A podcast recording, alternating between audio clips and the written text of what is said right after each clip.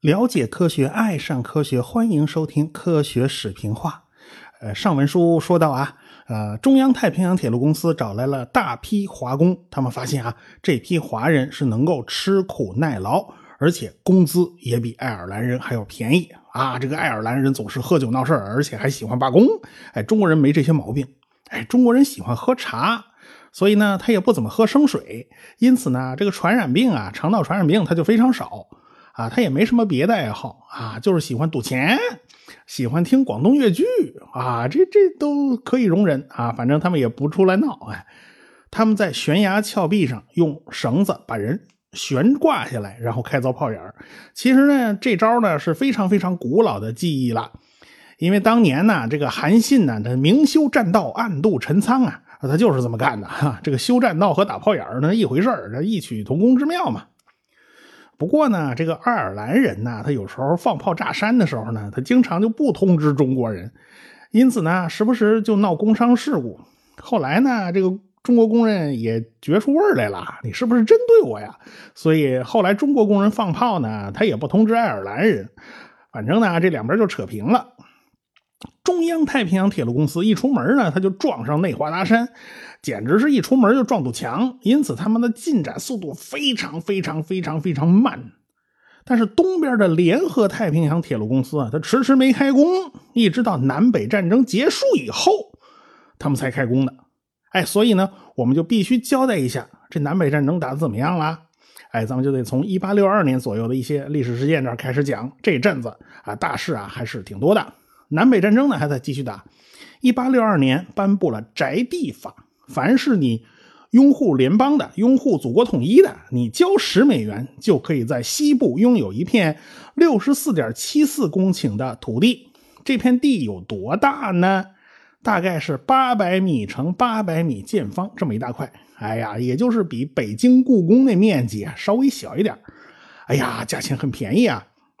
因此，无数人是奔赴西部，有的去淘金，有的去当牛仔了。哎，大家看那西部片嘛，也也就这么回事了，大家都清楚啊。到一八六三年元旦，林肯就宣布解放黑奴，很多解放的黑奴呢就上了战场啊。一八六三年，林肯呢开始搞征兵制了。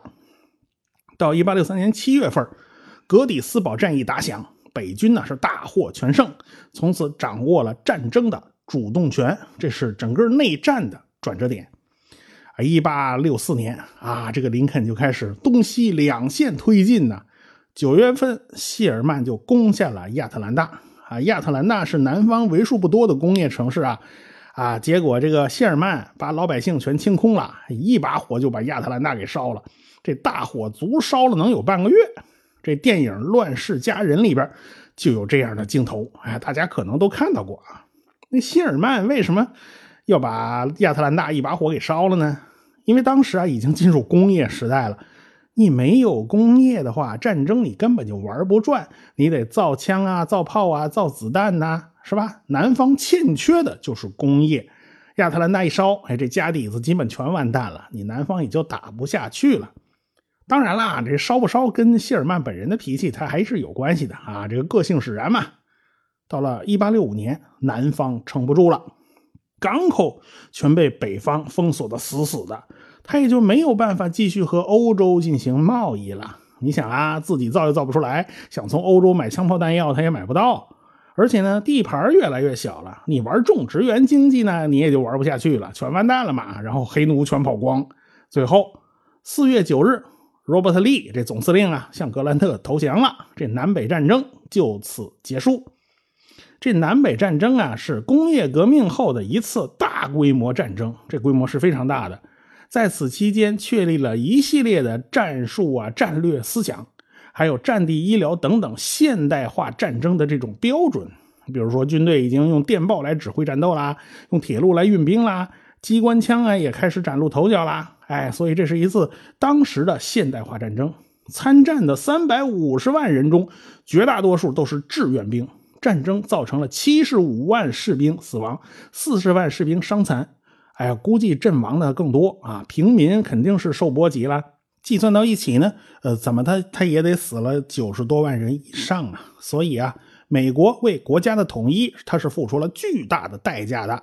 但是好处是显而易见的，那就是消除了自身内部的矛盾隐患，他建立了一个连欧洲人都想都不敢想的巨大的统一市场啊！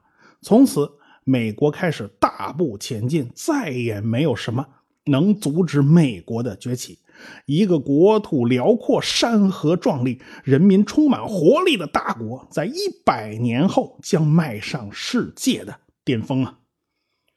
不过，在战争结束五天之后，一声枪响，在华盛顿戏院包厢里，林肯总统是遇刺身亡。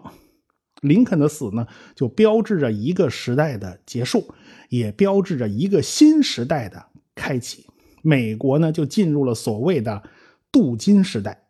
有人说呢，这是美国的发展的黄金时代呀，啊，成长期呀。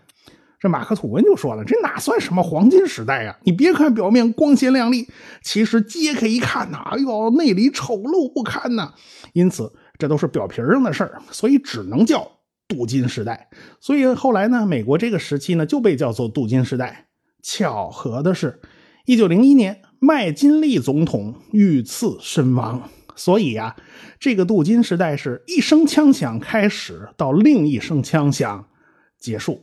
现在回过头去看这段历史呢，真的很让人唏嘘啊。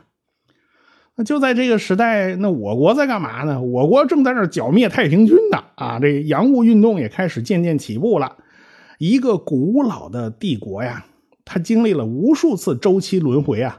它总算是逃脱了古老的宿命啊！它没有被农民起义给推翻，这是很难得的事儿啊！所以大清朝就开始了一段回光返照式的同光中兴。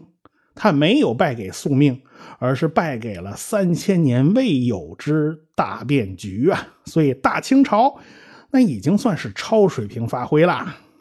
但是大洋彼岸，美国未来的那些富可敌国的大亨们，在这个时代呢，那也还都不到三十岁，他们都是年轻人，他们正踌躇满志，希望大干一场啊！未来的汽车大亨还在摇篮里甜甜的睡呢。战后百废待兴啊！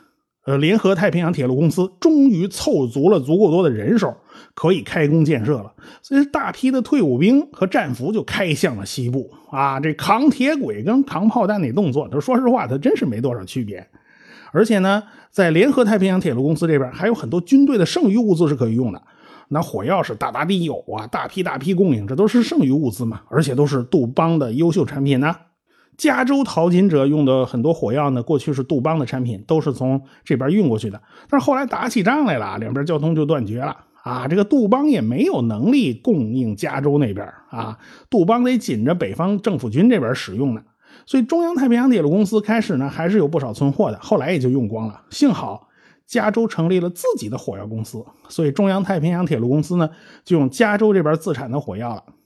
东边的联合太平洋铁路工程的总工程师，那就是最年轻的将军道奇呀。他领着一帮老兵进展神速，因为东边那地形啊，它相对容易施工，它不像西边的出门就撞墙，所以他们的进展是非常快的。西边一直进展很缓慢，所以西边就不得不开始考虑使用硝酸甘油炸药，这是不得已而为之的。这种炸药，这是真的是非常非常危险。这硝酸甘油啊，是一八四七年意大利化学家叫索布雷洛发明的。其实呢，他当时他也不知道这玩意儿多厉害，他就是把甘油倒进硝酸里边了，得到了一种油状物质啊，就是这东西把他那实验室啊炸得一塌糊涂，而且他自己还受了伤，所以他就觉得呀，这东西是个祸害，因此他也就没有发表科学成果，他就是把这东西在家藏了一年多，后来才拿出来发表的。即便拿出来发表，他还是要呼吁啊，别去摆弄这东西啊，这东西是恶魔呀！果然，各大实验室没人敢摆弄这玩意儿。倒是稀释后的硝酸甘油呢，可以是可以是用来做这个心脏病的急救药啊。那个时候，世界范围对炸药的需求量非常大。黑火药这种配方啊，已经用了五百年了，但是还是占着那个统治地位。一来呢，价钱便宜，量又足啊，一小二黄三木炭，对吧？那个你搞搞对了比例，它总是没问题的。二来，这东西很听话，很安全，你不点它，它不炸，对吧？缺点是爆炸威力实在是太小了，而且很容易吸潮，一吸潮就不行。所以打起仗来呢，这火药就成了最重要的军备物资。所以各国都开始争相发展火药啊和军事工业，那合起来嘛，就叫军火嘛。在南北战争之前十年，欧洲那边也爆发了一场大战，那就是克里米亚战争。俄国这边和英法以及奥斯曼帝国对阵呐，结果这个俄国人打得惨败啊，塞瓦斯托波尔要塞被攻陷。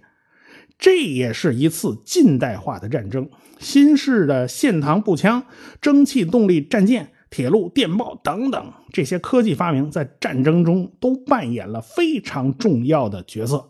而且呢，军事后勤体系发展成为一个独立的部门，那么多粮食弹药啊，没有运力，你根本就运不到战场上。你别瞧人家英法劳师以袭远，但是人家船舶运输很方便。当时俄国使用木质帆船，英法人家是蒸汽炮舰。俄军的老式碎发步枪射程仅仅两百码。人家英法联军的来复枪可以射到一千码。英法联军从本国经过海路到克里米亚只要三周，但是从莫斯科以南没有铁路。要是从莫斯科出发去克里米亚，俄军要靠两条腿走路。哎，你不走上三个月，你到不了。哎，这不光是硬件啊，这软件也很重要啊。你抬去的伤病员啊，你总要想办法，你给他回血吧，对吧？你不回血，这玩意儿他上不了战场啊。所以。南丁格尔在克里米亚前线的野战医院里面，他表现就非常突出。他被称为“提灯的天使”，他每天不辞辛劳地护理着受伤的士兵，而且他带领的那帮护士啊，精心护理，这士兵死亡率是大大下降。所以这也标志着现代护理学的诞生。哎，这个战前呢，俄国人也在大力发展军备啊，他临时抱佛脚他也来不及，所以他当时聘请了大量的外国专家到圣彼得堡来工作。哎，这个老诺贝尔一家，所以呢就来到了俄罗斯。后来呢，俄国的一位化学教授叫齐宁，他就知道了硝酸甘油的威力啊，他知道这东西很厉害，所以他呢在实验室里他也研究，他也制备了一点哎，他就和同事去了老诺贝尔的家里。这老诺诺贝尔啊，他专门为沙皇陛下研究水雷啊。他他们家在俄国还开了工厂呢。这齐宁呢，就给他们家孩子呢当家教。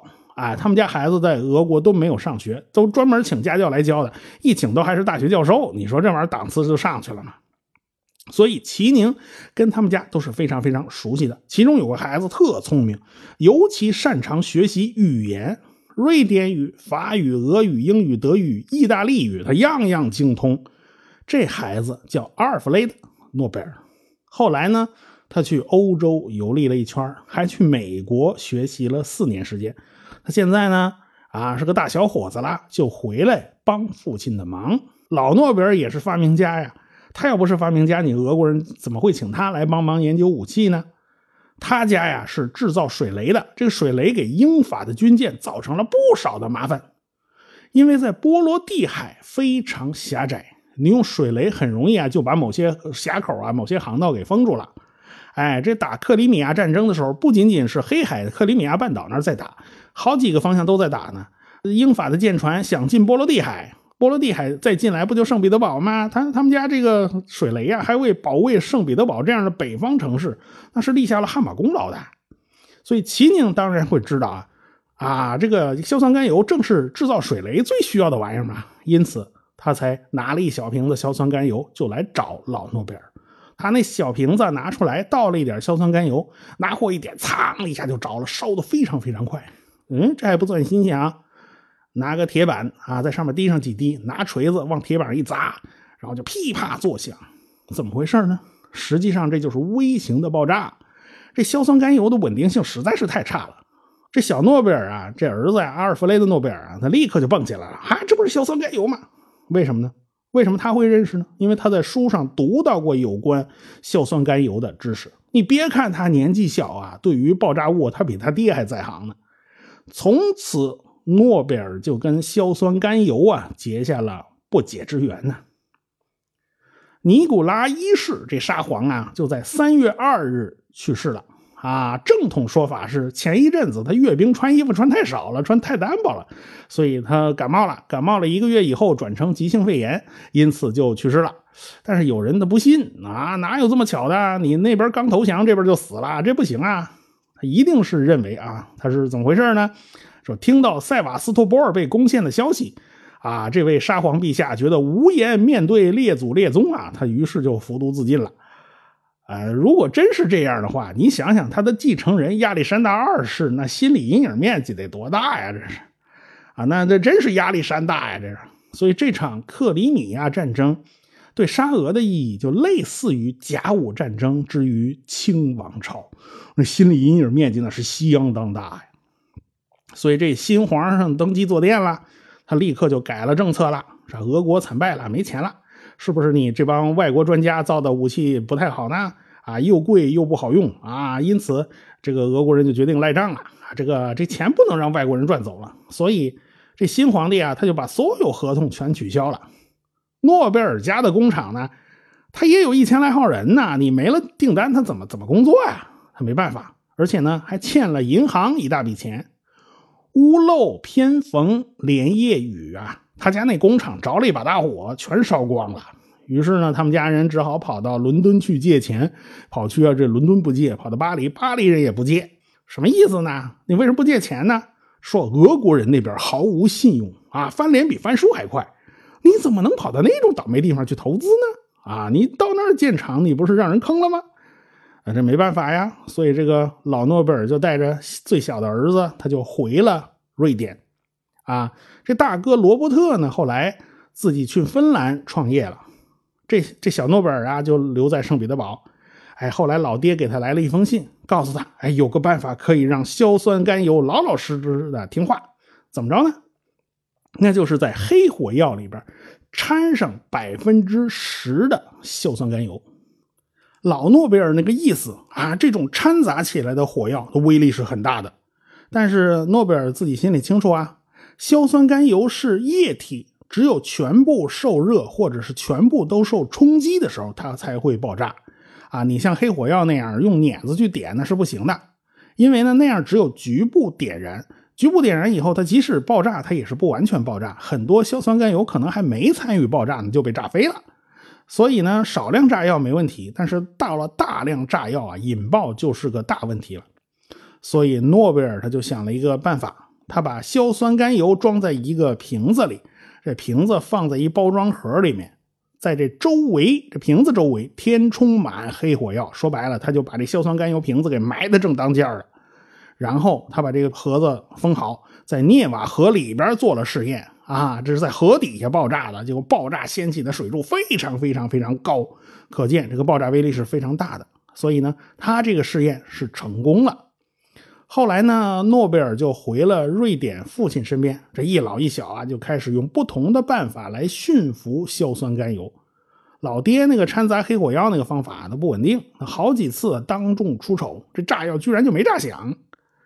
不过，儿子这边呢，好像这也有一几次类似的经历啊，他也没炸响。总体来讲呢，还是儿子比较成功一点。他改进了盒子的密封性以后，他每次都能炸响。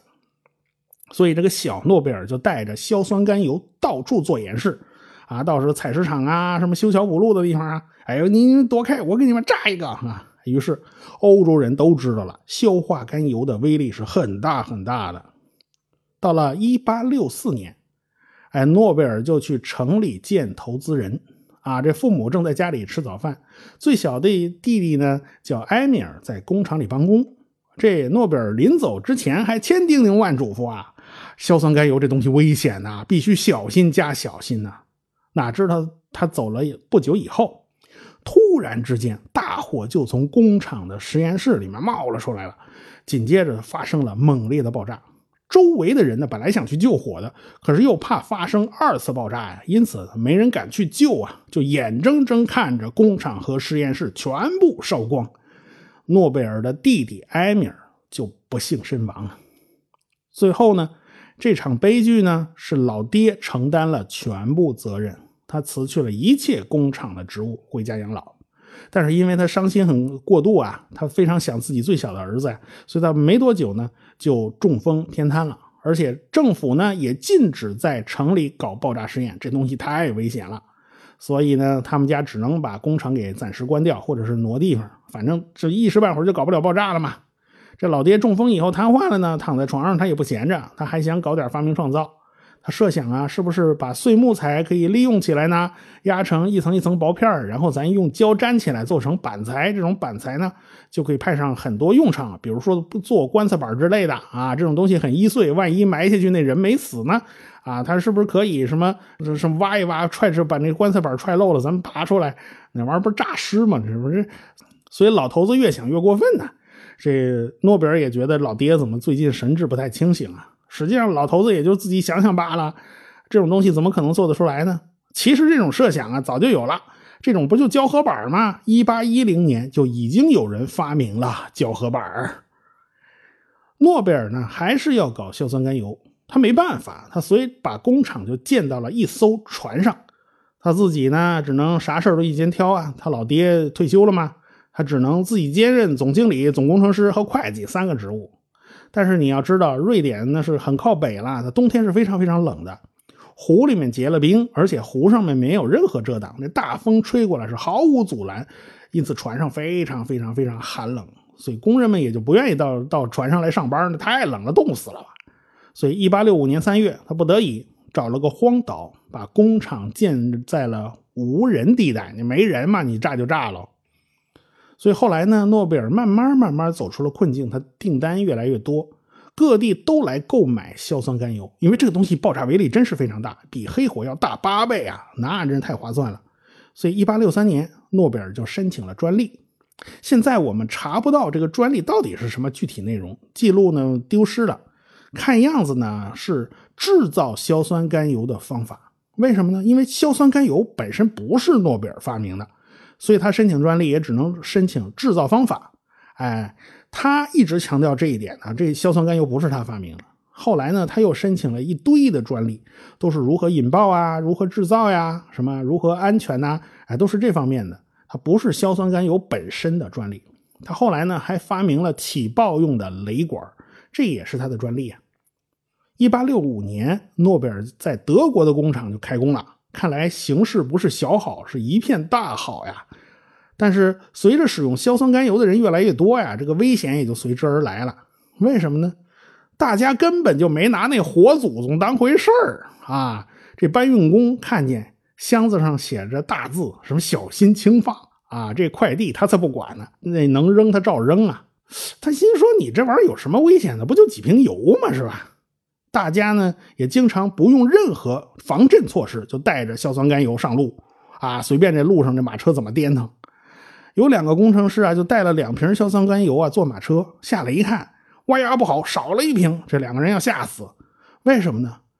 他们俩知道这硝酸甘油很危险呢，其他人又不认识这是硝酸甘油了，你搞炸了怎么办呢？所以马上顺着原路回去找，结果一看呢，嘿。前面有个伐木工捡到了一瓶啊，他正拿那硝酸甘油擦皮鞋呢。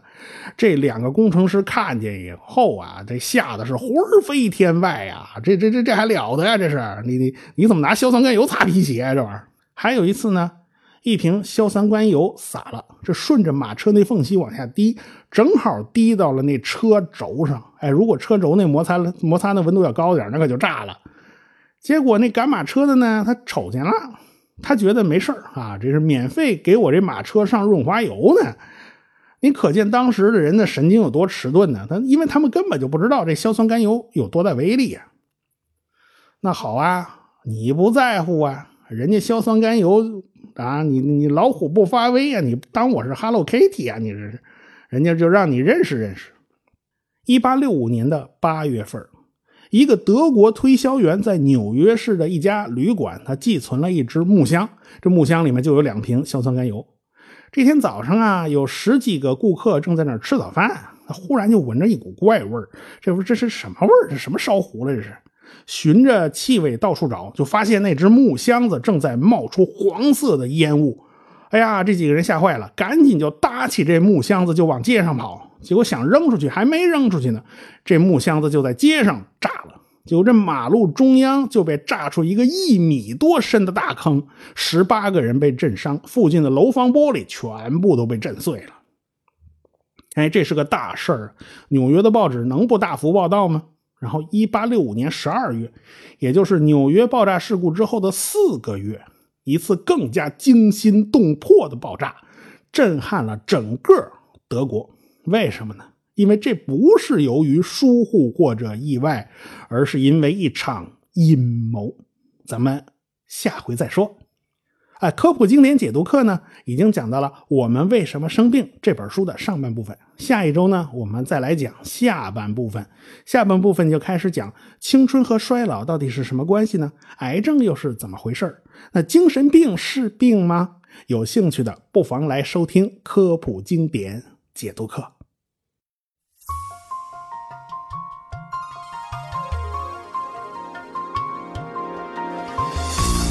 科学声音。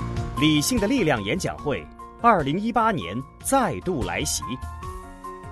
我是回到二零四九的刘敬正，我是科学有故事的汪杰，我是科学视频化的吴京平，我是王木头讲科学的王木头，我是原来是这样的旭东。四月二十九日，我在我的故乡浙江绍兴，欢迎您的到来。绍兴啊，真是个好地方。鲁迅、陆游、王阳明、蔡元培、王羲之、贺知章等等啊，名人可以说是多到数不过来。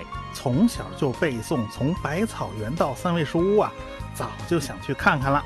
还有老酒、茴香豆、社戏、乌篷船。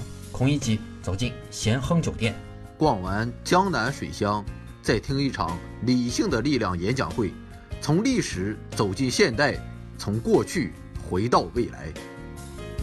购票请关注“科学声音”微信公号，在菜单中即可购票，一千张门票售完即止。